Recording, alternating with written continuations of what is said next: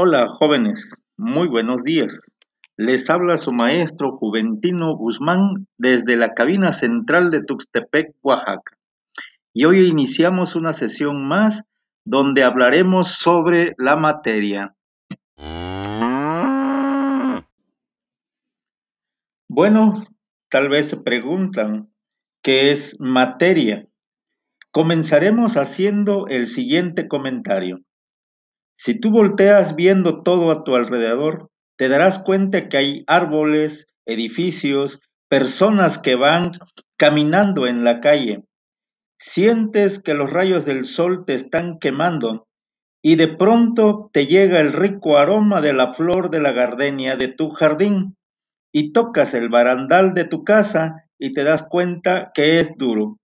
Todo eso es materia porque ocupa un lugar en el espacio.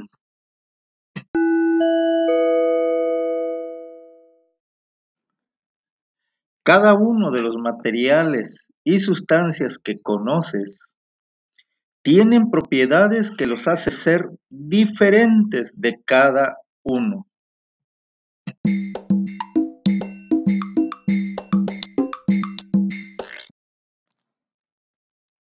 Así, por ejemplo, un tubo de fierro es sólido porque sus moléculas están muy juntas y casi no hay espacio entre ellos, y esto lo hace ser duro.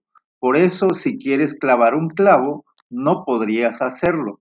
La madera, aunque es un sólido, entre sus moléculas hay ciertos espacios que lo hace ser un poco poroso. Por eso, si puedes, sí puedes clavarle un clavo pero la esponja es mucho más poroso.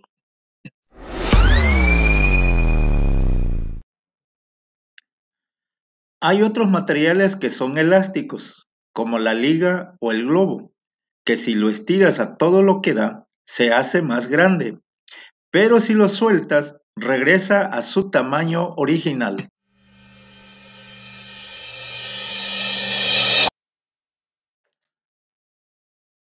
Hay otra propiedad que es la divisibilidad.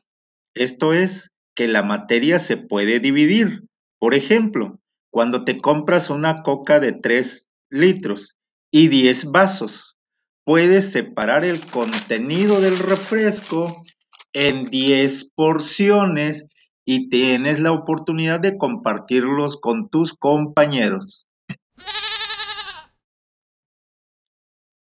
¿Verdad que es interesante conocer sobre la materia?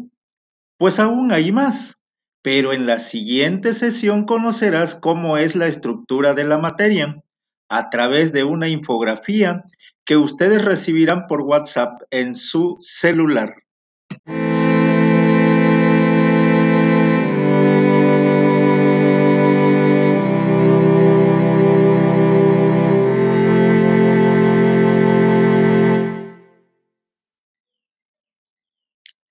Y esto es todo por hoy. Ya nos escucharemos en la siguiente sesión. Hasta la vista, baby.